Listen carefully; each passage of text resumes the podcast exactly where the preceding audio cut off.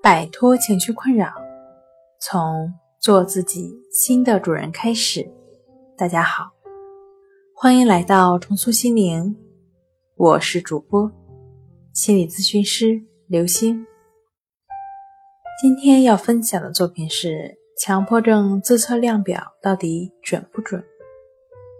想要了解我们更多、更丰富的作品，可以关注我们的微信公众账号。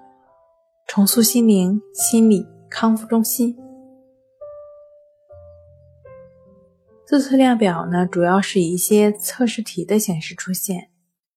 这些测试题呢，一般是仅供参考和借鉴，因为真正的心理诊断务必经过专业的医生或者专业心理咨询师面诊和评估来进行的。几道题目不能帮助诊断和治疗，但是可以帮助病友做一个自我筛查。因此，目前的量表呢，仅是辅助筛查和评价的程度，达不到测评或者诊断的程度。如果说有相关困扰的患者或者说病友的话呢，建议您务必在正规的医院或者正规的心理咨询室。通过专业的心理医生或专业心理咨询师来判定。好了，今天就跟大家分享到这儿。这里是我们的重塑心灵。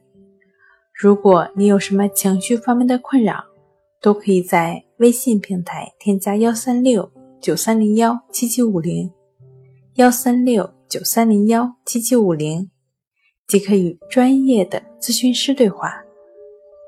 你的情绪，我来解决。那我们下期节目再见。